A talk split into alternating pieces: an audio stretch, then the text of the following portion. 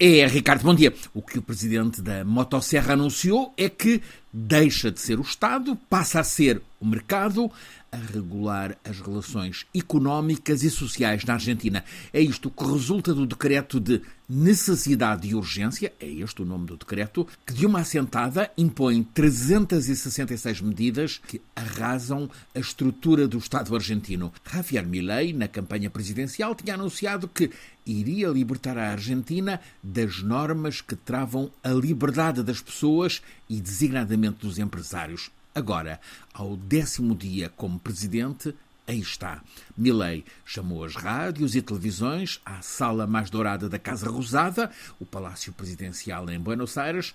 Apareceu sentado a uma mesa ampla com um tampo de mármore, atrás e ao lado, mas fora da mesa, todos os 13 ministros, 11 homens, duas mulheres, e ele abriu o discurso à nação com um ataque às esquerdas e ao Estado Social. Logo nas primeiras 40 palavras da introdução ao discurso presidencial, ficou claro ao que vinha.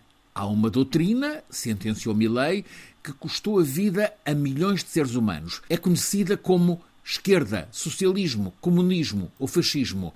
Prefiro catalogá-la como, enunciou Milley, coletivismo, uma forma de pensamento que dilui o indivíduo a favor do poder do Estado. Logo a seguir, o presidente recém-empossado anunciou, acabo de assinar um decreto de necessidade e urgência que é imperioso para começar a destroçar o modelo jurídico opressor que destruiu o nosso país, aqui, claro, delírio de Milley, que já foi primeira potência mundial. A seguir apareceram então as 366 medidas grande parte a tirar travões. Acaba a lei que permite ao Estado controlar o preço das rendas de casa. Acaba a lei que limita as privatizações. Ele já tinha anunciado que iria acabar com o Banco Nacional da Argentina, depois recuou. Agora, com este decreto, passa a poder privatizá-lo. Acaba o controlo estatal de preços, designadamente dos alimentos. Acaba a fixação de limites nos seguros de saúde.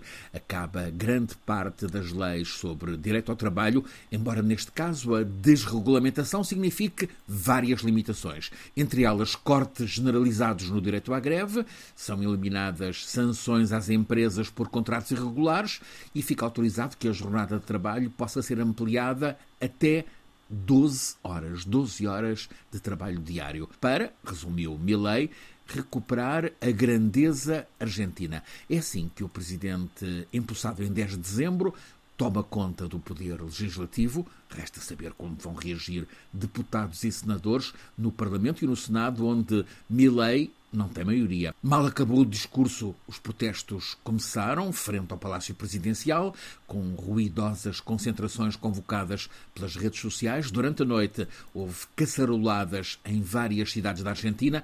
Um porta-voz da presidência já ameaçou quem perturbar a ordem é identificado e pode perder o direito a receber dinheiro do Estado. Os líderes das três centrais sindicais reúnem-se hoje e já estão a falar de greve geral na próxima semana. É um facto que tudo isto que está no pacote de 366 medidas é anunciado na campanha do candidato Milley, que recebeu o voto de 56% dos eleitores da Argentina.